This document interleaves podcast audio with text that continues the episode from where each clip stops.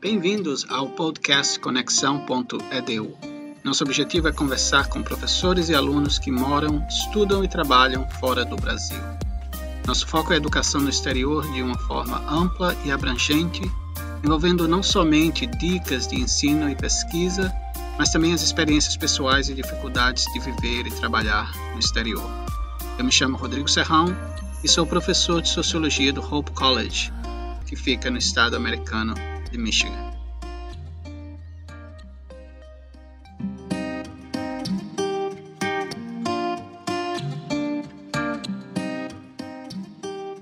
No episódio de hoje conversaremos com Gilson França Gomes.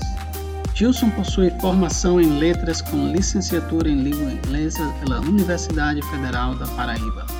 Já atuou em diversas modalidades de ensino, da educação infantil, a educação de jovens e adultos, bem como a coordenação pedagógica e assessoria pedagógica de escolas da rede estadual de ensino da Paraíba.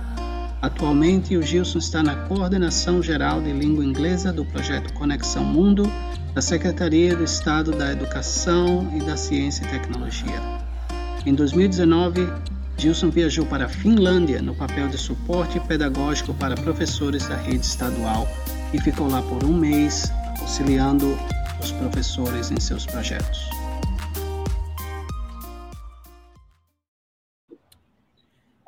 Olá, Gilson, tudo bom? Tudo bem. Seja bem-vindo aqui ao podcast Conexão.edu, ou EDU, eu chamo EDU, o pessoal fala EDU. Mas EDU, é, só para um parênteses aqui, isso aí pode é, é, colocar aí sem problema. EDU.edu, é o EDU, é sempre quando as universidades ou instituições de ensino no exterior colocam o website das universidades e, e, termina com EDU. Então é por isso que é, tem esse nome, só para contextualizar. Então, se apresenta, Gilson, diz seu nome. Oh, bom, seu nome está ali, essa parte corta. É, fala sobre você e a gente já entra com as perguntas é, que Kaline aqui separou. Então, fala um pouco sobre você, é, de onde você é, o que é que você faz, e, e depois a gente vai entrar na, na, no assunto mais pertinente à questão da educação. Ok. Então, uh, me chamo Gilson, né? Sempre começo as apresentações, né? Por mais que a gente tenha os nomes assim, é sempre bom a gente se apresentar. É, me chamo Gilson, eu sou professor de inglês por formação. Eu trabalho é, atualmente na Secretaria de Estado da Educação e da Ciência e Tecnologia, na Paraíba.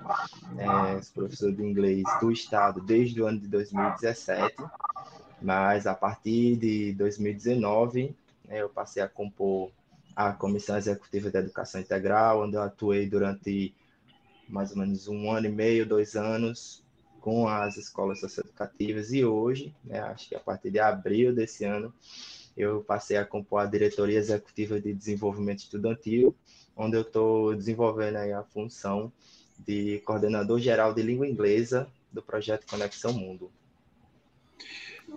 Legal. É, bom, eu sou Wesley, né? Parte do, sou parte também aqui do, do, do podcast Conexão.edu e você falou da sua formação de língua inglesa, né?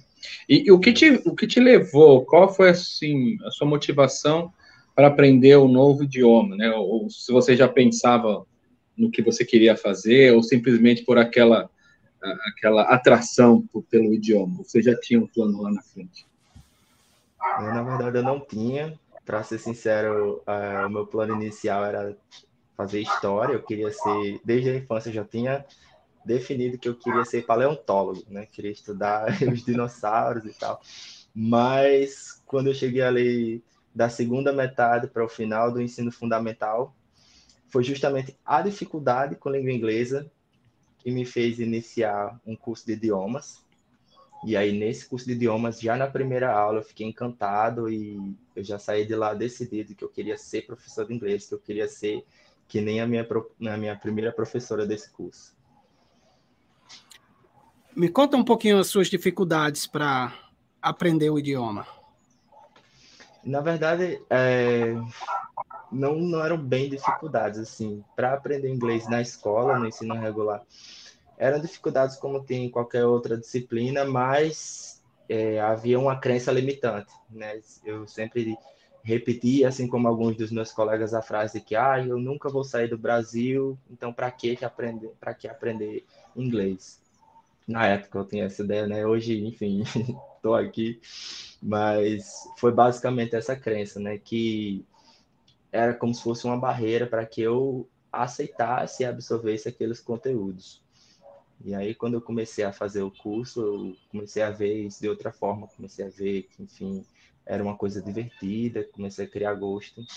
E a partir daí só continuei a estudar. E, e, e quando que surgiu o interesse pela, pelo magistério? Quando que você sentiu é, é, o que te levou né, a entrar na a, a lecionar? Foi no, no ensino médio, quando comecei a fazer né, os estudos para o vestibular. Uhum. E aí comecei a pensar em qual curso fazer.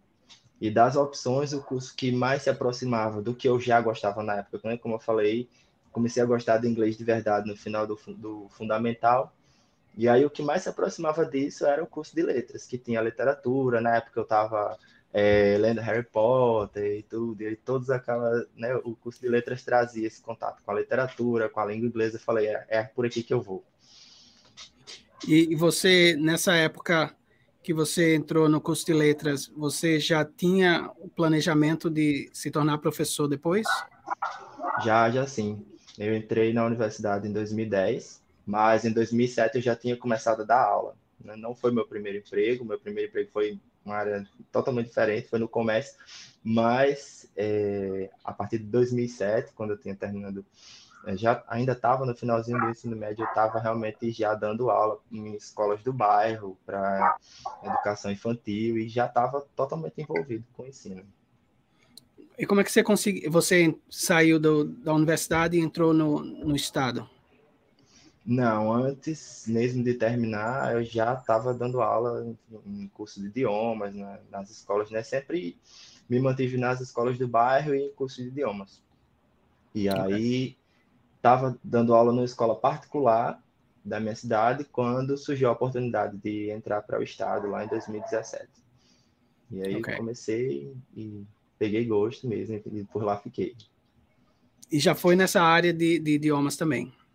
Já, já. Sempre só lecionei é, inglês, né? Mas aí quando eu entrei para o estado, por questões de carga horária, eu acabei pegando outras disciplinas, né? Como projeto de vida que, foi, que é uma disciplina também encantadora que tem na, nas escolas integrais aqui da Paraíba.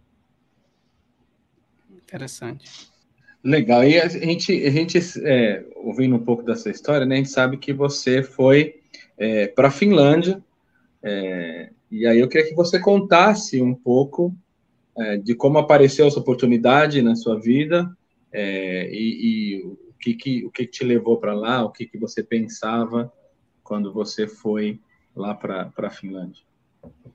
Uhum. Essa história, eu gosto muito dessa história particularmente porque ela é uma parte constituinte do meu projeto de vida e essa ida para a Finlândia, o momento desse convite, é, até a minha passagem por lá e a volta, são, são todas assim partes muito importantes da minha carreira, da minha história, porque eu estava desenvolvendo outro trabalho que não tinha diretamente a ver com, não estava diretamente ligado com língua inglesa.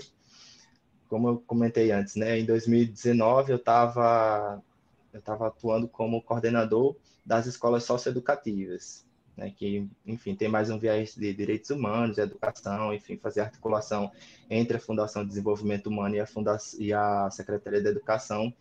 Não tinha muita conexão com a língua inglesa, mas com a educação.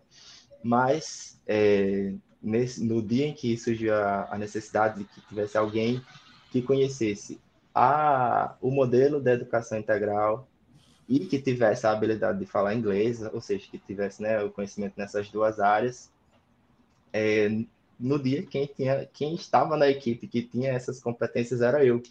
Então acabei sendo escolhido e, e mandado para lá. Então, assim, foram coisas que foram se acumulando né, de conhecimento na minha vida que me levaram até isso. E quando você chegou lá, como é que foi esse, essa primeira impressão sua chegando na Finlândia, a questão cultural e, e o seu desembarque? Leva a gente para a Finlândia com você agora.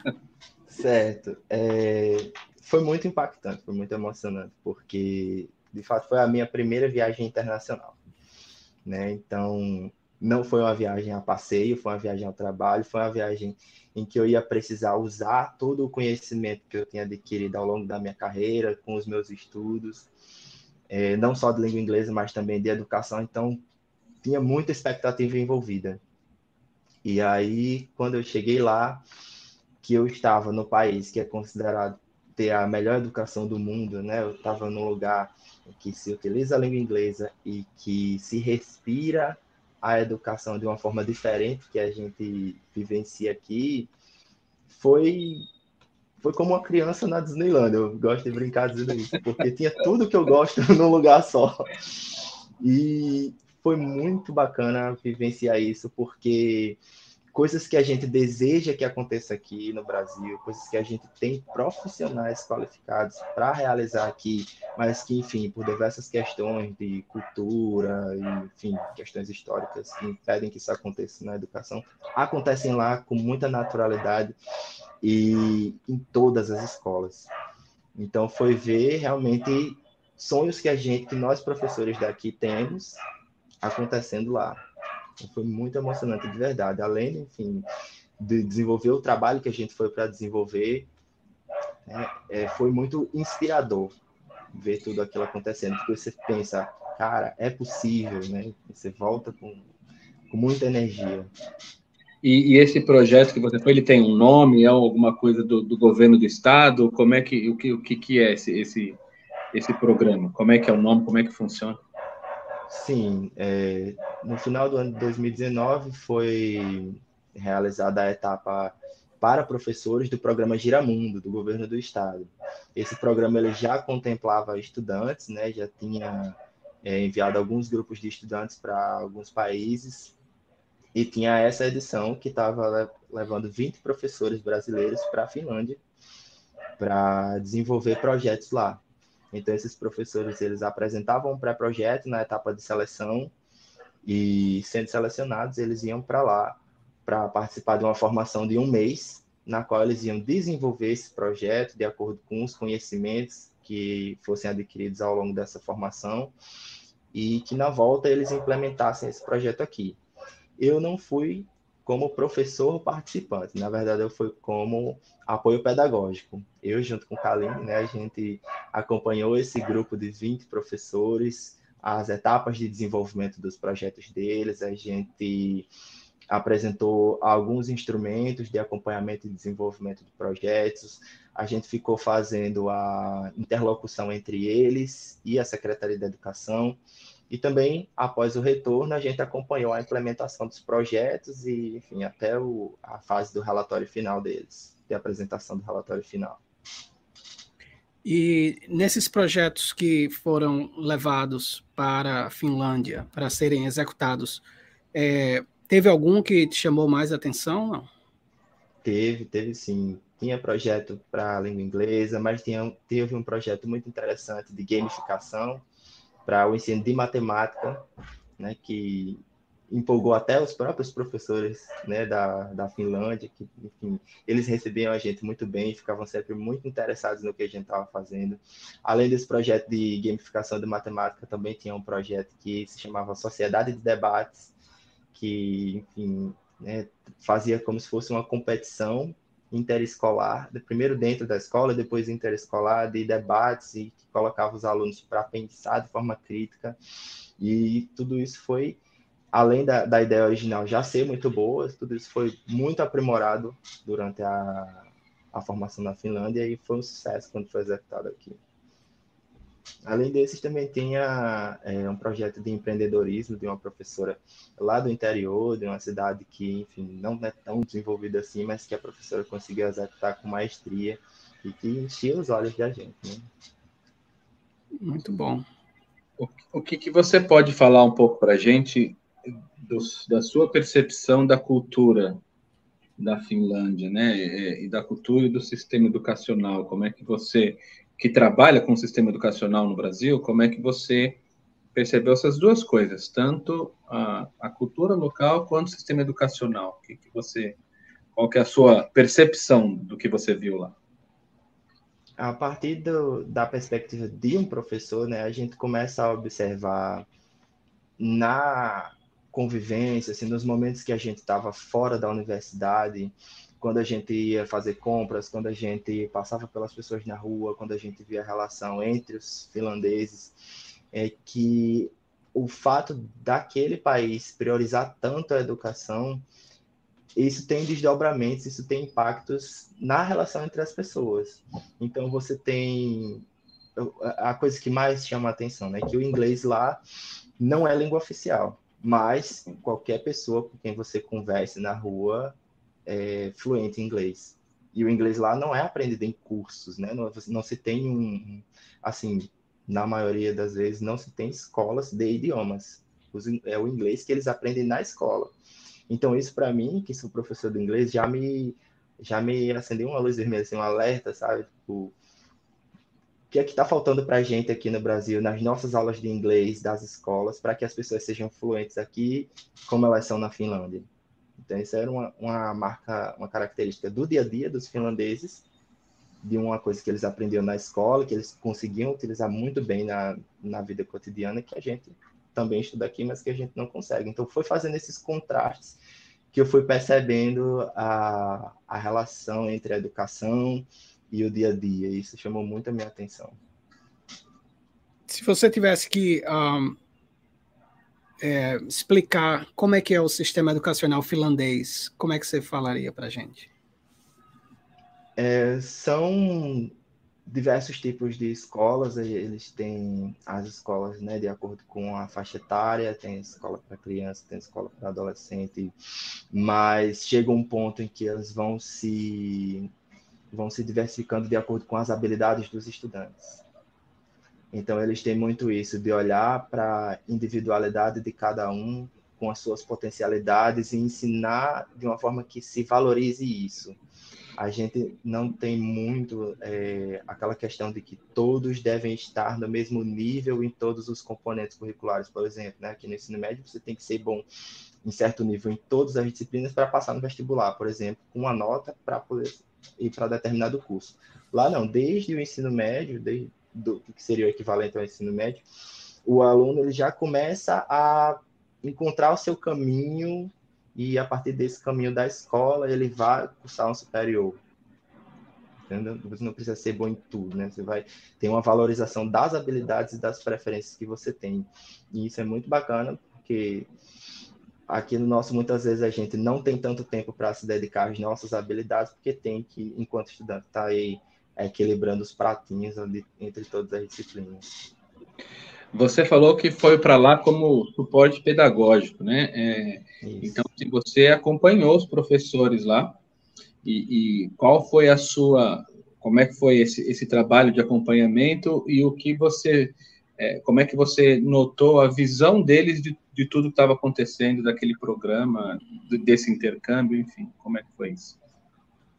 É, acho que a coisa mais interessante é quando você está quando você está acompanhando um grupo de professores nessa situação é você perceber quando eles voltam a ser estudantes, né? Quando eles saem de lá da frente da sala de aula e se sentam na cadeira do estudante. Então, muitos comportamentos deles, eles resgatam da, da infância, da adolescência, mas é, foi, foi, tudo com muita leveza. Os professores finlandeses acolheram a gente muito bem. Acho que nenhum dos participantes, nem eu nem Kalene, a gente tem é, queixas sobre isso.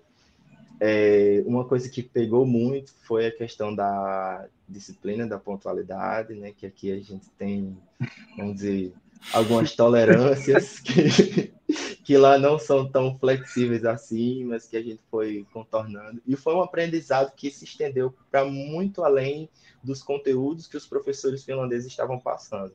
Né, por conta dessas questões culturais, acabou se refletindo muito sobre a nossa própria prática enquanto professores, então que a gente compara o que a gente faz com o que os professores finlandeses fazem, a forma de se comunicar com os estudantes, a forma de é, seguir os planos de curso, quando você vai, enfim, percebendo que os estudantes não estão no mesmo ritmo que você planejou, você ir aprendendo a flexibilizar aquele, né, o seu planejamento.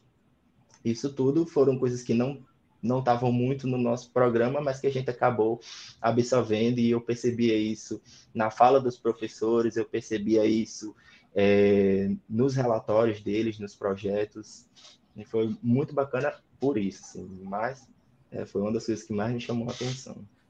Eu vou, eu vou fazer uma pergunta para você que não está não tá aqui no nosso, na nossa agenda, mas uh, você falou, né, assim, e uma coisa que acontece muito aqui no Brasil, eu sou professor também, eu trabalho em escola particular, mas é, eu tenho a mesma, a mesma é, dificuldade, né? Aquela coisa que a gente tem que manter todo mundo no mesmo nível, né? Nossa, a gente tem, tem, tem, que estar tá todo mundo igual, tem que estar tá todo mundo igual, tem que estar tá todo mundo igual, tem que estar tá, tem prova, tem aí vestibular, né? No caso dos alunos do, do ensino médio, a gente tem que manter aquela aquela coisa de estar tá todo mundo igual.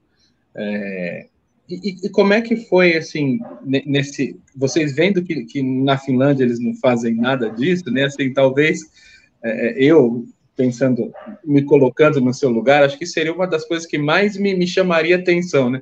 De eu ficar assim, nossa, como é que esses caras conseguem é, é, programar um, um, um currículo, ou, um plano de aulas, ou alguma coisa assim, é, conseguindo trabalhar com o andamento diferente de cada aluno. Cada aluno, isso é normal, né? Cada aluno reage de um jeito. Cada aluno tem a sua própria velocidade, né? vamos dizer assim, de, o passo de aprendizagem. É, é, e assim, nisso que você está falando, eu fiquei assim, nossa, como é que eu seria, como é que seria comigo se eu estivesse lá, né? E você, assim, como é que foi nesse negócio de você perceber, você trabalha no sistema brasileiro, né, de, de educação, e aí você vê é, uma coisa completamente diferente, assim. O que, é, que você... Quando, quando nos, nas primeiras aulas, né, nos primeiros encontros com os professores da Universidade de Tampere, né, que era lá em Tampere, na cidade de Tampere, é, eles falaram justamente sobre o sistema finlandês, e aí começaram a traçar um paralelo Finlândia-Brasil, e aí foi quando a gente começou a estranhar, né? A gente começou a ter realmente essa, essa sensação. E aí, a partir desse primeiro encontro na programação da formação, tinha programado algumas viagens, algumas visitas a escolas.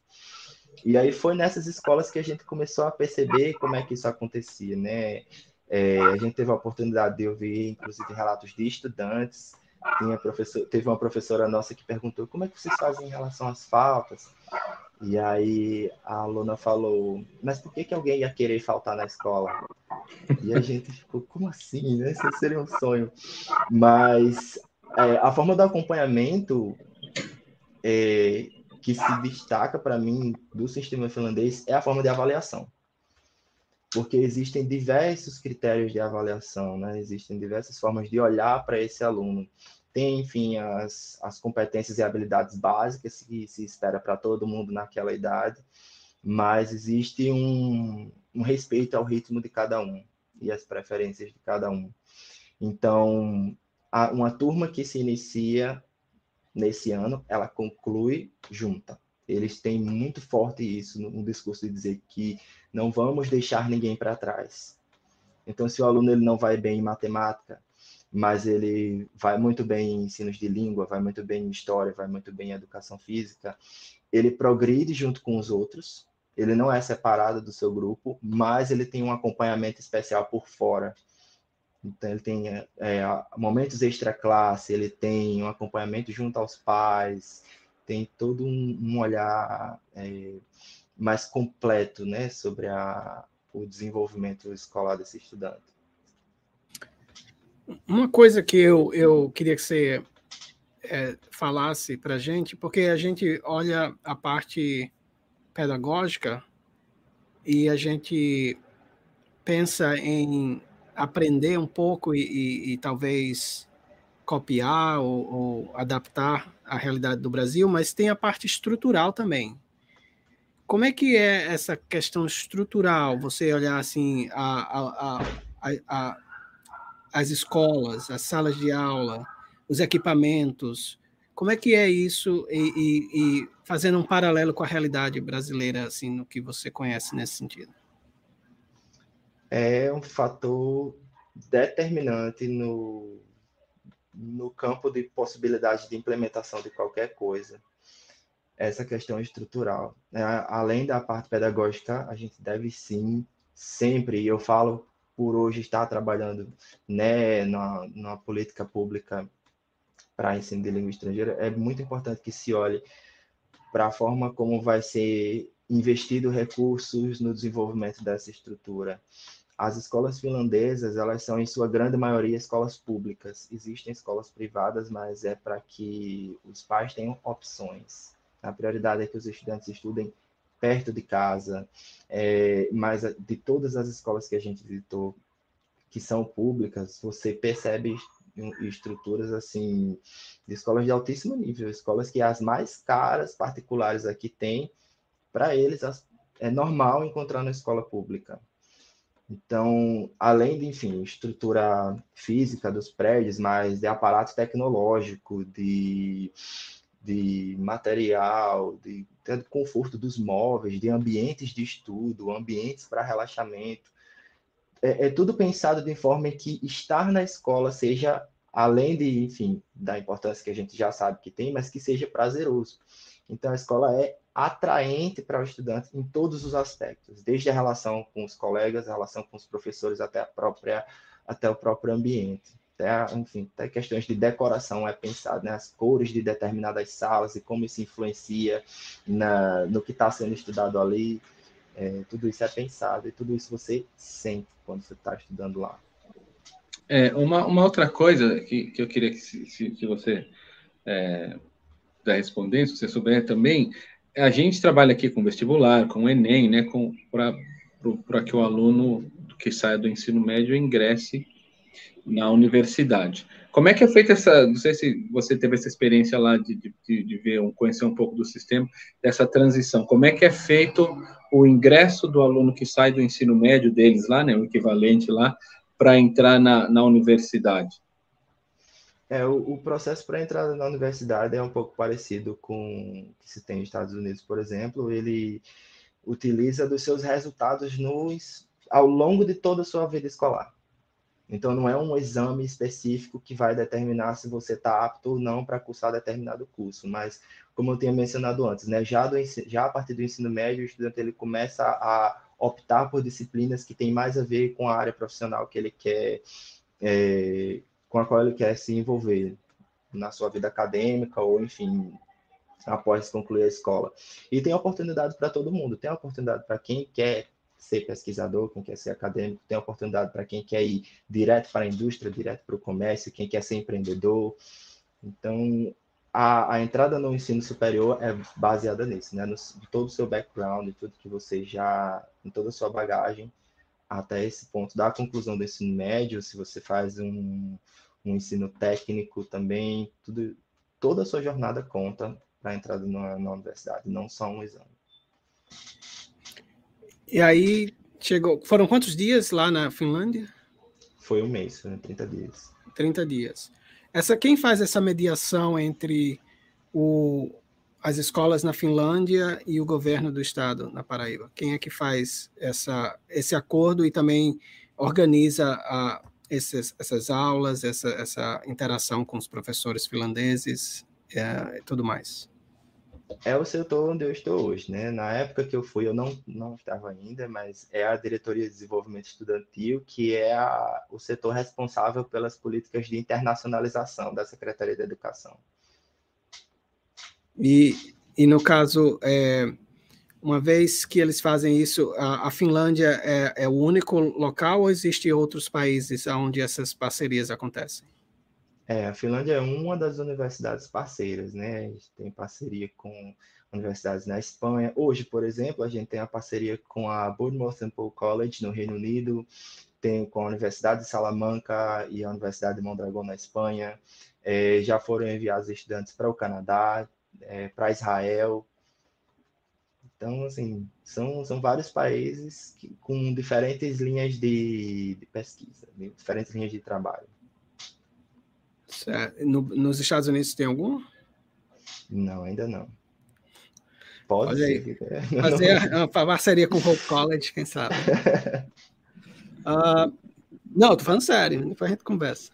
Tá agora, é... voltando agora à, à, Finlândia. E aí, quando vocês, depois de um mês, tiveram que retornar, como é que foi esse retorno e, e, e, e o, o choque reverso, vamos dizer assim? Como é que aconteceu? Eu acho que essa expressão define muito bem a sensação, porque é, eu vou falar por mim, né? Porque, enfim, foram sensações muito, muito pessoais, mas a mesma sensação de deslumbramento, né? De quando você chega lá, de você ver tudo aquilo que você acredita, tudo aquilo que você viu na teoria acontecendo na prática, você vê uma forma diferente de olhar para esses alunos, uma forma diferente de se enxergar como professor. É, e tudo isso te dá muita energia, você fica pensando, nossa, vou trazer isso para casa, vou implementar, vou adaptar, porque, enfim, por conta da, da distinção cultural e de estrutura que, evidentemente, existe entre as instituições, né, as escolas de, de ambos países, você pensa em adaptar, você vem com muita força.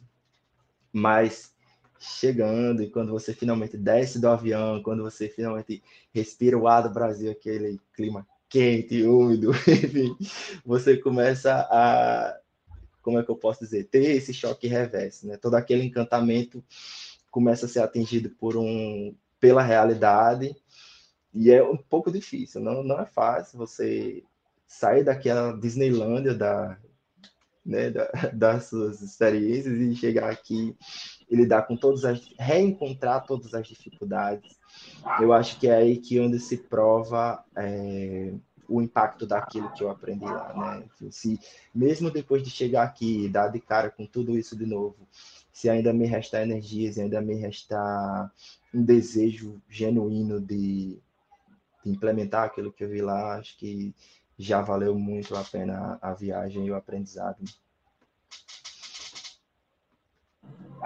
É, essas, essas, esse tipo de, de experiência geralmente faz a gente mudar bastante, né? Assim, a nossa forma de, por mais, por, por menor que seja o período, né? Isso uhum. pode ser um mês, um ano, dez anos, isso não importa. Mas quando você tem uma experiência dessa, é, a gente acaba mudando, a gente acaba mudando bastante a nossa forma pessoal de, de pensar muita coisa e também, obviamente, a nossa forma de executar a nossa profissão. Né? Isso, isso acaba mudando bastante. O que, que você percebeu de mudança, né, no, falando do retorno para o Brasil, do grupo que estava sua e também do grupo que estava com você? É, se você teve um acompanhamento pós-viagem com, com esses professores, se você manteve contato com eles, é, imagino que, que seja de todo o estado da Paraíba, né? não só de João Pessoa, viram pessoas de, de, de, várias regiões do estado. Então, como é que foi esse, essa mudança para eles, para você também e, e para eles? Como é que você percebeu essa situação? Eu acho que no, no que a gente discutia com os professores, desde, foi um, um, um sentimento que foi se fortalecendo desde o último dia de formação lá, né, em que a gente cada um falou um pouco num, num evento que teve na, na própria Finlândia de encerramento, cada um falou um pouco sobre suas vivências e uma fala recorrente é dessas, dessa sensação do professor de retribuir. Então a gente tinha muito isso em comum de que tudo isso que eu vivenciei aqui, que foi tão bom, eu quero que os meus alunos tenham também. Então essa foi a grande a grande motivação, assim, pelo menos desse grupo, né? E isso se refletiu no empenho deles em executar os projetos, porque teve professores que chegaram com ideias brilhantes, a exemplo dessa professora de empreendedorismo, professora Heloísa, em que chegou na sua cidade, encontrou uma série de obstáculos, entre eles a falta de recurso, né? E mesmo assim, ela conseguiu implementar o projeto de uma forma excelente, que teve um impacto na comunidade, né? O projeto dela, ele ultrapassou as paredes da escola, ele beneficiou a própria comunidade com a, as oficinas de empreendedorismo que ela ofereceu lá. Teve moradores da cidade que abriram comércios e que até hoje estão acontecendo graças a, essa, a essas ideias que ela teve. Então, essa esse movimento né, de recebimento e de entrega de um conhecimento, de uma vivência, de um desejo de melhora, foi a grande partilha assim entre todos nós. Existia existia um programa algum não sei se, esse, se o programa falava certo do governo é, da Secretaria de Educação da Paraíba na preparação pré-viagem e no acompanhamento pós-viagem? Existiu essa esse serviço do governo do estado? Como é que foi isso? Existiu era parte do programa Giramundo na época né que houvesse reuniões entre o pessoal da Diretoria Executiva de Desenvolvimento Estudantil, que é o setor que eu estou hoje, e esses professores que iam para lá, eles tiveram conversas também com uma funcionária lá da Universidade da Finlândia, que é brasileira, que ficou responsável por nos acolher lá. Então, teve uma preparação, mas nada pode preparar você para uma experiência como essa, assim, por mais que haja conversas, por mais que se diga, olha, a cultura aqui é assim, assado, mas realmente só chegar lá, pisar e vivenciar e respirar aquele ar é, é, que faz você ter uma percepção melhor da realidade.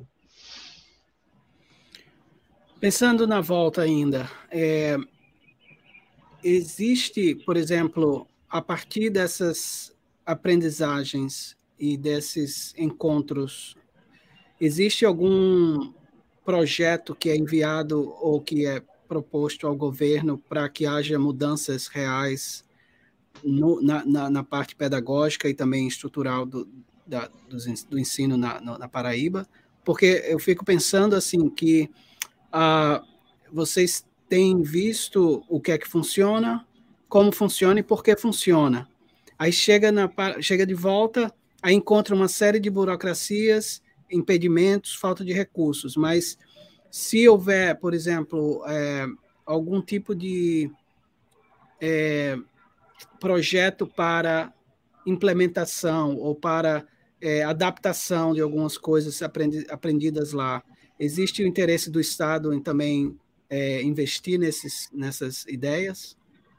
Sim, com certeza. Esse Giramundo Professores, né, que foi em 2019, ele, é um, ele foi uma primeira etapa, né, mas aí não foi o primeiro grupo de professores que foi enviado. Ao mesmo tempo, que, em que a gente estava lá, já tinha um grupo que estava visitando a Finlândia pela segunda vez, e foi um grupo de professores que já estavam desenvolvendo os projetos para que eles retornassem para o Estado e se tornassem política pública.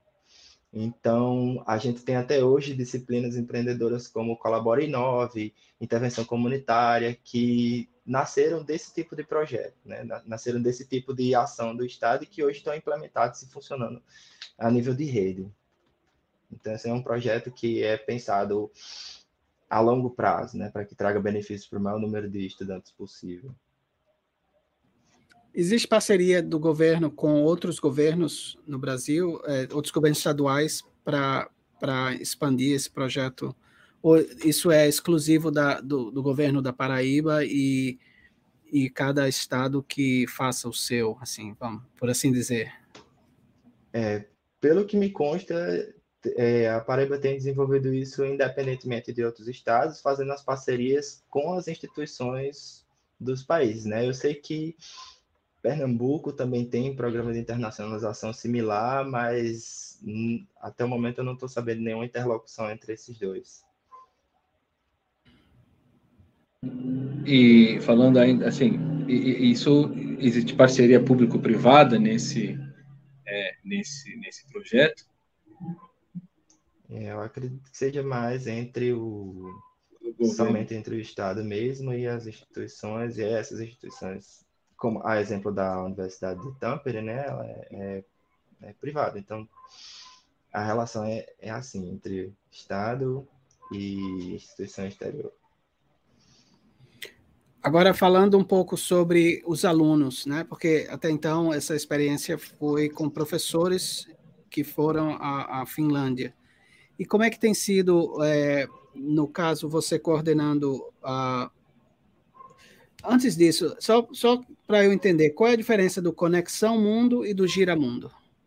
O Conexão Mundo ele é um novo projeto de internacionalização, ele tem em comum com o Giramundo a questão né, da preparação para que o estudante vá para o exterior, com o diferencial de que é uma preparação mais aprofundada, no sentido de que o Conexão Mundo, por exemplo, ele começa com a formação dos professores, então a gente coloca professores da rede estadual da Paraíba em contato direto com instituições do exterior. Essa formação ela é voltada especificamente para o ensino de língua estrangeira. O resultado dessa formação é um curso de idiomas, tem um de inglês e tem um para espanhol.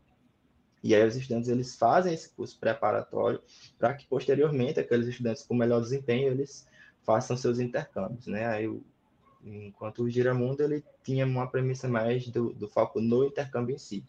É, vamos, hum. Posso dizer que o, o, Conexão Mundo hoje ele tem essa parte que o Giramundo já tinha, mas é mais, é, é como é que você, mais ampliada, né? Ma maior o, o escopo do programa. E vocês pegam alunos na, na Paraíba inteira, em todas as regiões? É, da Paraíba inteira. O Conexão Mundo ele surgiu da necessidade de se, de continuar desenvolvendo ações de internacionalização, mesmo durante a pandemia. Então, a gente adaptou esse processo todo ao ensino remoto. Tanto é que as nossas formações com os professores e os cursos de idiomas eles vão acontecer online, mas né, nesse período em que não estava sendo possível enviar ninguém para fora devido à pandemia, mas a ideia é que, de fato, as próximas etapas elas aconteçam de forma presencial. É, queria, voltando um pouquinho na questão dos, é, dos professores, né, que estavam presentes. Quando, quando que vocês foram para lá? Foi 2019, né, que, que você Foi. falou? Entre novembro e dezembro de 2019. Então, vocês foram já no final do ano, né? É, e aí retornaram para o Brasil para começar o próximo ano, né? Vieram assim, imagino que com a cabeça fervilhando de, de ideias para botar em prática no, no começo do, de, do próximo ano letivo, foi 2020. Dois meses depois veio a pandemia. Uhum. É, como isso afetou é, toda a expectativa que foi criada pelos próprios professores de colocar em prática aquilo que eles viram, independentemente de, de, de financiamento, enfim. Mas imagino que eles, você, né, e os outros professores que estavam lá, vieram cheios de, de, de ideias para botar aquilo em prática. E dois meses depois, menos, aliás, menos de um mês de aula, né, um mês uhum. e pouco de aula, fechou tudo, para tudo. Então, como é que foi lidar? Um pouco, imagino que deve ter um pouco de frustração nisso, assim, mas como é que foi lidar com, com essas adaptações do que vocês viram lá nessa pandemia? Para muitos dos professores ainda foi possível implementar. Né? Eles conseguiram, ali nos primeiros meses do, do primeiro semestre, é, implementar as etapas iniciais dos seus projetos, e aí quando a gente finalmente teve o, o dia da apresentação dos professores para a equipe né, pedagógica da Finlândia sobre o que estava sendo feito. A, pandemia já estava acontecendo, mas e, e, cada um teve suas dificuldades distintas, né? Dependendo do projeto, alguns conseguiram adaptar para o ensino remoto, outros é, aceleraram as etapas do projeto. Cada um foi tentando contornar a situação da melhor forma possível. O impacto, sim, foi, né? Foi um impacto indesejado, sim, teve é, desdobramentos que dificultaram a implementação, mas todos conseguiram algum resultado ali o mais próximo do esperado possível. Existe algum novo, é, alguma nova viagem programada é, de professores? Ainda não. A Ainda gente não. teria, né, com a Universidade de Mondragon, mas a gente está fazendo essas especializações à distância mesmo. E, inclusive, essas formações de preparação para os professores dos cursos de idiomas do Conexão Mundo também está previsto para acontecer remotamente. Agora, para 2022, né, analisando o cenário como um todo, das possibilidades de quais são os países que estão recebendo brasileiros, a gente já, já começou a desenhar o projeto para o próximo ano. No caso, 2022. Isso. Se tudo e correr tem... bem, a uhum. gente consegue. E aí, no caso, como é que é esse processo? Abre um edital e aí como é que é o processo seletivo? Isso. é por abertura de edital, né? No caso, o Conexão Mundo ele tem três etapas. O Conexão Mundo do, dos cursos de idiomas, né? Porque como eu tinha falado antes, são dois eixos. Um dos eixos é das especializações, que já está acontecendo, e o outro eixo é da, dos cursos de idiomas preparatórios para estudantes. Esse segundo eixo, ele já iniciou algumas atividades, mas a seleção tanto de professores participantes quanto de estudantes é, se dá por meio de editais. A gente abriu agora em setembro edital com 8 mil vagas, sendo 4 mil vagas para estudantes para o curso de espanhol e 4 mil para o curso de inglês. E aí a gente também selecionou 80 professores de cada idioma, 10 professores formadores para preparar esses professores, e as atividades elas estão se desenvolvendo nesse sentido. Isso tudo para a primeira fase. A segunda fase do Conexão Mundo ela envolve um curso de aprofundamento para né, em questões de língua e cultura para os estudantes que tiveram melhor desempenho na primeira fase. E a terceira fase é a fase dos intercâmbios. Então, aí, é, quem conseguir percorrer todas essas etapas, né, os estudantes que conseguirem percorrer todas essas etapas com bom desempenho, é, certamente vão estar conseguindo fazer suas viagens na terceira fase. Então, é, é como se fosse um funil. Começa Isso. com 8 mil, e aí quantos é, embaixo é, conseguem é, a última fase, ir para a última fase? Aí o número de vagas para segunda e para terceira fase, a gente está estudando ainda qual vai ser, porque a gente precisa ter consolidado o número de vagas, o número de vagas preenchidas para a primeira.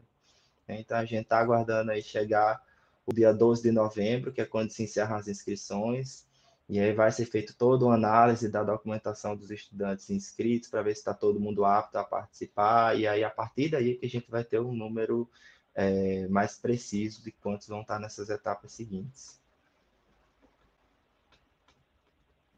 Você, é, o, o, Estado trabalha com um orçamento de quanto para esses é, projetos? Porque eu imagino é. que, que essas, as viagens sejam também custeadas pelo, pelo Estado. Isso. Aí depende, né? Depende de com qual é a instituição que a gente está trabalhando, depende de qual vai ser a empresa que vai é, aderir à licitação para o projeto, para a etapa das viagens, vai depender do valor do, da moeda local de cada país. Mas, assim, é um valor aproximado aos valores do giramundo, só que trazendo para o valor do câmbio atual e considerando também essas etapas de preparação de professores, né, que não tinha antes. Então, é, a gente está chegando no final de 2021, você tem um, um, edital se encerrando agora, esse, esse, esses, esses aplicantes vão saber do resultado só em 2022, no caso. Já vão saber esse ano, né? O edital tem, a, tem o cronograma para divulgação da lista de inscritos e classificados. Eu acredito que é para duas, se eu não me engano, são duas semanas depois do, do encerramento das inscrições. Eu precisaria verificar tá, para dizer a data exata, mas eles sabem ainda esse ano. Ok. E aí, se encerrando a formação com os professores, a gente já começa com os estudantes. Muito bom. Bom, eu, eu, eu, eu acho essa iniciativa muito, muito boa, muito interessante. E eu, eu quero só parabenizar aí pelo, pelo trabalho que, que você vem fazendo com a frente dessa, desse projeto. Obrigado. Eu preciso dizer aqui também que eu não estou sozinho né, nesse projeto. A gente tem uma equipe muito bem treinada, uma equipe que já veio do Giramundo, trazendo toda essa expertise agora para o Conexão Mundo. Eu estou à frente dos cursos de língua inglesa, mas eu tenho a minha parceira Dayana, que é a coordenadora geral de língua espanhola, que também já teve experiência como professora na, na época do Giramundo. Então, assim, é uma equipe muito unida, muito, que, que se fortalece muito e que realmente dá um trabalhão para fazer isso acontecer, mas a gente tá vendo aí os primeiros passinhos, né? Isso dá muita energia para a gente. Você tem visto, uh, em termos de, de, de, frutos desse trabalho, é, como é que vocês é, percebem isso resultando em, em, em transformação lá no final da ponta mesmo com os alunos? Tem algum alguma coisa assim que você já poderia é, compartilhar em termos de frutos concretos desse, desses projetos? Sim, com certeza. Eu acho interessante até mencionar aqui que hoje, né, nós temos já frutos do Giramundo. O projeto Conexão Mundo ele tem a possibilidade de trabalho com monitores, então nós temos 20 monitores para a língua inglesa e 20 monitores para a língua espanhola, que são egressos do programa Giramundo. São estudantes que, a partir daquela experiência, eles trazem uma visão sobre a importância do aprendizado de uma língua estrangeira que estão ávidos para passar isso para os outros estudantes, né? Tem estudantes com interesse em lecionar, interesse em se tornar professores de língua estrangeira. E a gente tem certeza que no futuro esse toda, toda essa rede de envolvimento com a língua estrangeira vai resultar em uma participação mais efetiva dos estudantes nas próprias ações de, da Secretaria da Educação e no, na própria contribuição que eles vão trazer para a comunidade em que eles estão inseridos, seja, enfim, é, na sua vida acadêmica, na sua vida profissional. Uma fala que é praticamente unânime é a certeza de mudança de vida, ou pelo menos de perspectiva de vida, após uma experiência de internacionalização. Né? Então, se para nós que somos professores, somos adultos, já trazemos toda uma bagagem, para um estudante que está no início aí da sua da sua vida e do seu convívio social e enfim da sua vida profissional isso tem é, é, um poder muito positivo né? Só abre portas abre janelas abre cortinas e deixa todo mundo muito empolgado. Então a gente espera colher esse tipo de, de frutos né? Ter esse tipo de retorno retorno para a comunidade retorno de novos professores que vão surgir a partir dessa experiência. É então, isso é, é, é beneficia praticamente a, a, o Estado como um todo, né? É, e eu acho que eu, eu sendo paraibano, paraibano e, e sendo é, é, aí desse, dessa região, eu, eu de fato me sinto orgulhoso desse tipo de trabalho que está sendo feito. É muito bom, muito bom mesmo. Eu não, nunca deixo de me lembrar de quando eu era estudante, que eu estava lá no meu ensino fundamental, achando ah, essas aulas de inglês uma coisa totalmente de outro mundo. E hoje, vivenciando isso de onde eu estou, eh, eu não consigo deixar de me emocionar, né? porque eu consigo ver como a Paraíba mudou, como a Paraíba passou a olhar para isso, de para o ensino de língua estrangeira de uma forma diferente. E fazer parte disso é, é muito grandioso, é uma sensação assim indescritível. Quando eu era criança, eu, eu estudei na, no Centro de Línguas, era um, um, uma, uma escola de línguas é, pública, é, que é, foi os meus primeiros, eu acho que eu entrei, eu tinha nove anos, e foi ali que eu comecei o beabá do inglês, e depois, graças a Deus, eu tive a oportunidade de ir para as escolas de idioma particulares e estudei por mais é, até meus 12, 13 anos, assim, ininterruptos, e criei uma base muito boa do inglês, né, do idioma. E aí, eu falo isso porque, assim, começou lá atrás, né, eu, eu hoje sou professor aqui nos Estados Unidos, mas não, não começou de uma hora para outra, assim, o meu, meu, meu, meu relacionamento com, com a língua estrangeira abriu muitas portas, e, e eu, eu olho para o investimento que foi feito naqueles professores do Estado que davam aulas num, num, num local muito legal, era próximo ao, ao espaço cultural ali em Tambalzinho, então era tinha uma casa que a gente um, ia e tinha salas de aula, então foi os meus primeiros é, contatos com, com a língua estrangeira e já era um, um, eu não sei se existe hoje o Centro de Línguas, mas existe. já era, ainda existe? É, foi ali que tudo começou, vamos dizer assim. Porque meus pais não tinham condições na época de me colocar nas escolas particulares e depois é que, que as coisas melhoraram um pouco e a gente eu pude ir para a escola particular, mas até então é, foi lá mesmo e, e assim abriu as portas de uma forma maravilhosa na minha vida. É muito bom você ter falado no Centro de Línguas, porque inclusive hoje a gestora, a Patrícia, a gestora do Centro de Línguas, ela está trabalhando com a gente no Conexão Mundo, ela é coordenadora pedagógica do inglês. Nós temos entre os nossos professores de língua inglesa e de língua espanhola alguns professores do Centro de Línguas, então assim, no Conexão Mundo, eu gosto de dizer que tá todo mundo bem conectado, assim, porque são várias histórias de vários, é, vários cenários que estão se complementando para fazer esse projeto acontecer. É. Que legal, muito bom mesmo, muito bom saber disso. Eu tô aqui só olhando a conversa sobre, sobre a Paraíba e só, só ouvindo vocês falar. É, imagina, conta um pouco aí, Wesley, como é que é em São Paulo aí? Ah, eu não sei, assim, é, não tem, eu não conheço é, programas, por exemplo, uma escola como como essa de idiomas pública que vocês estão falando. Eu sei que existem ações é, individualizadas, assim, né, de, de ensino, é, às vezes comunitário, é, ou até mesmo vindo do próprio poder público, mas nesse sistema, assim, eu desconheço. Eu não, não conheço nenhum, nenhum trabalho assim. É, em relação, a, em relação ao ensino de línguas, né? Ao ensino de, de línguas, assim. Mas muito legal, muito legal mesmo.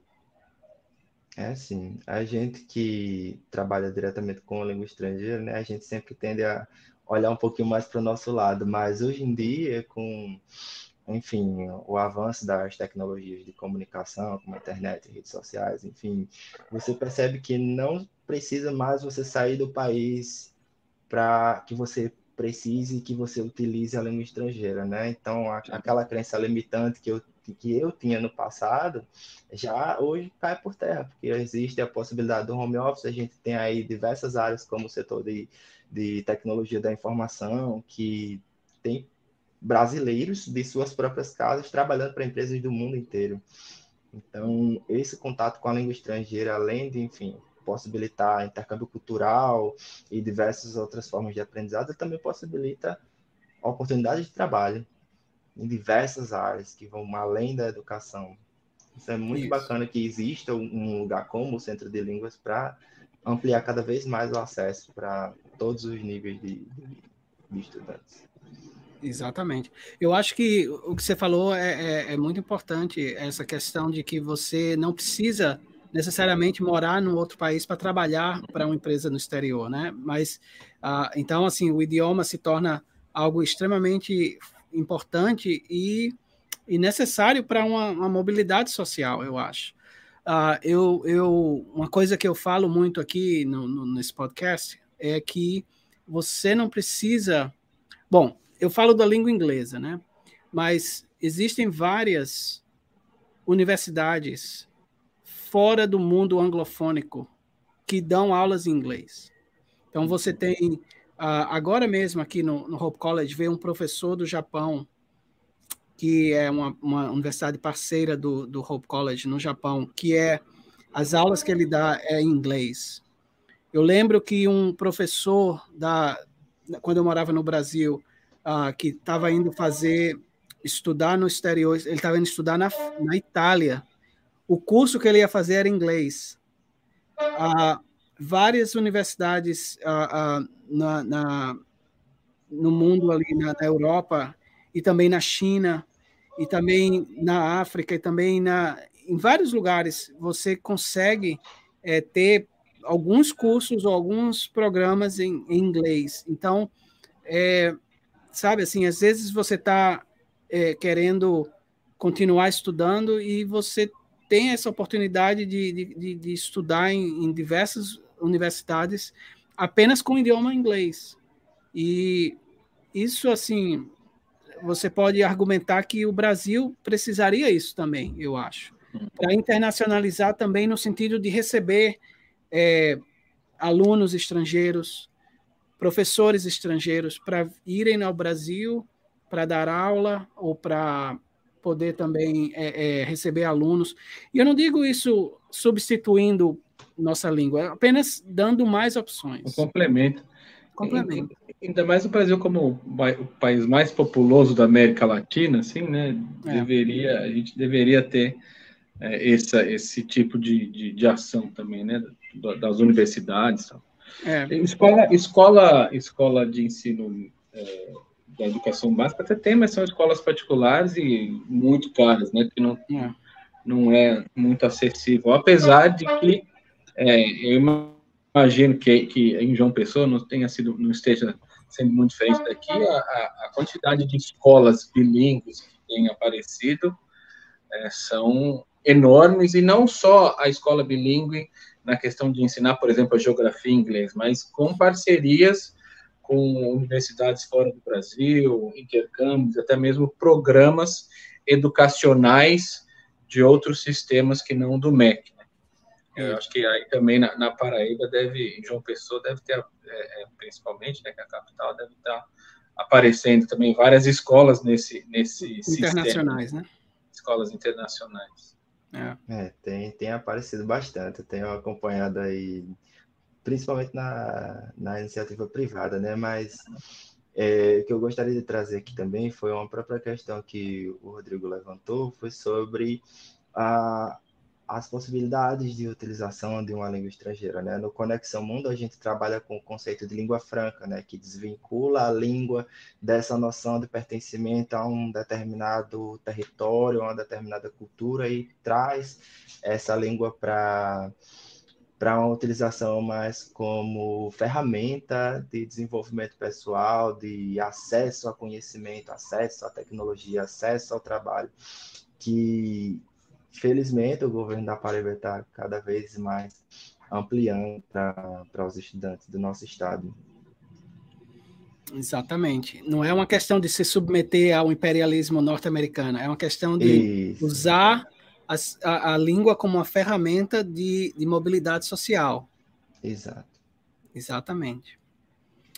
Bom, eu, eu achei essa, essa conversa maravilhosa. Eu queria te agradecer, Gilson, por tirar esse tempo para né, conversar com a gente, para trazer essa, essa para nos informar o que está sendo feito pelo governo do estado da Paraíba, pelo projeto que você é, direciona uh, e pelos é, pela, pela, pela vamos colocar assim, pela prospecção do que pode acontecer no, no futuro próximo aí com relação à educação pública e, e internacionalizante, né? Então, é, eu queria agradecer a você por ter participado hoje do, do nosso podcast.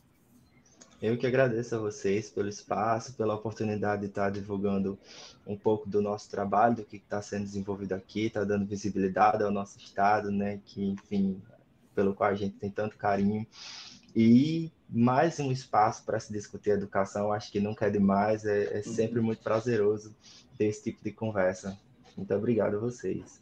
Uma coisa que a gente faz aqui, quando a gente termina a nossa conversa, é pedir para que o entrevistado nos dê alguma sugestão. Pode ser livro, série, filme, podcast, é, enfim, alguma coisa do mais variado tema, totalmente livre. Então, se você tem alguma sugestão é, para dar para a gente, né, para nós como apresentadores, também para quem vai assistir, essa é a hora. Por favor, nos dê uma, uma indicação, nos dê uma, uma sugestão de alguma coisa.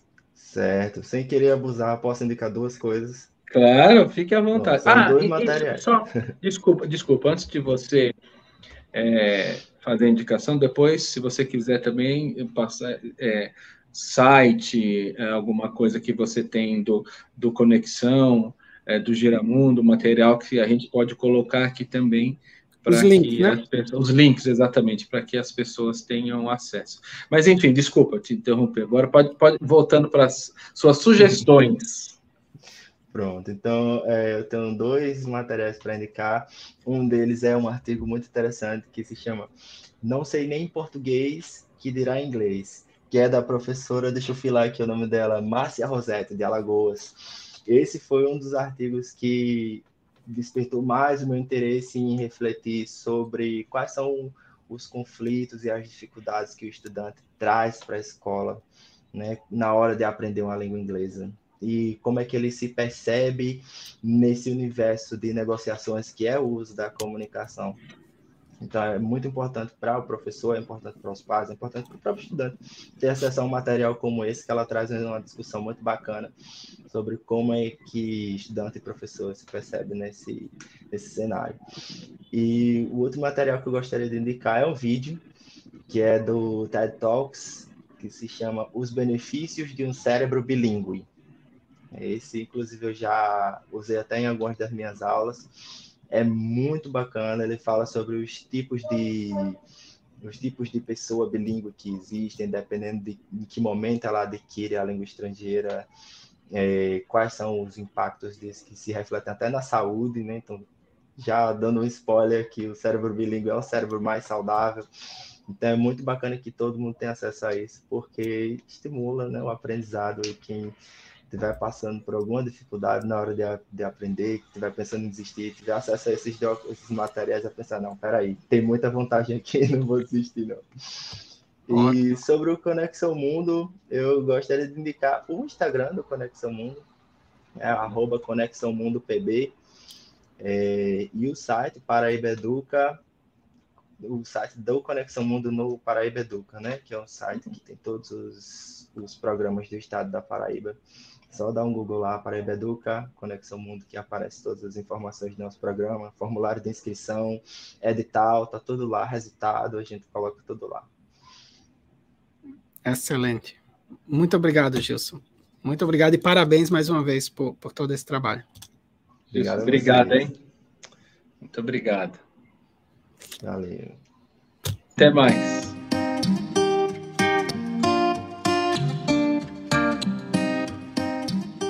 Obrigado mais uma vez ao Gilson Gomes por participar desse episódio do podcast Conexão.edu. Obrigado também a todos vocês que ouviram nosso bate-papo. Se você gostou desse episódio, se inscreva em nosso canal. Estamos no YouTube e também no Spotify. Compartilhe esse episódio com seus amigos e nos siga nas redes sociais. Nosso endereço no Instagram é conexão.edu, tudo por escrito. Tchau e vejo vocês no próximo episódio.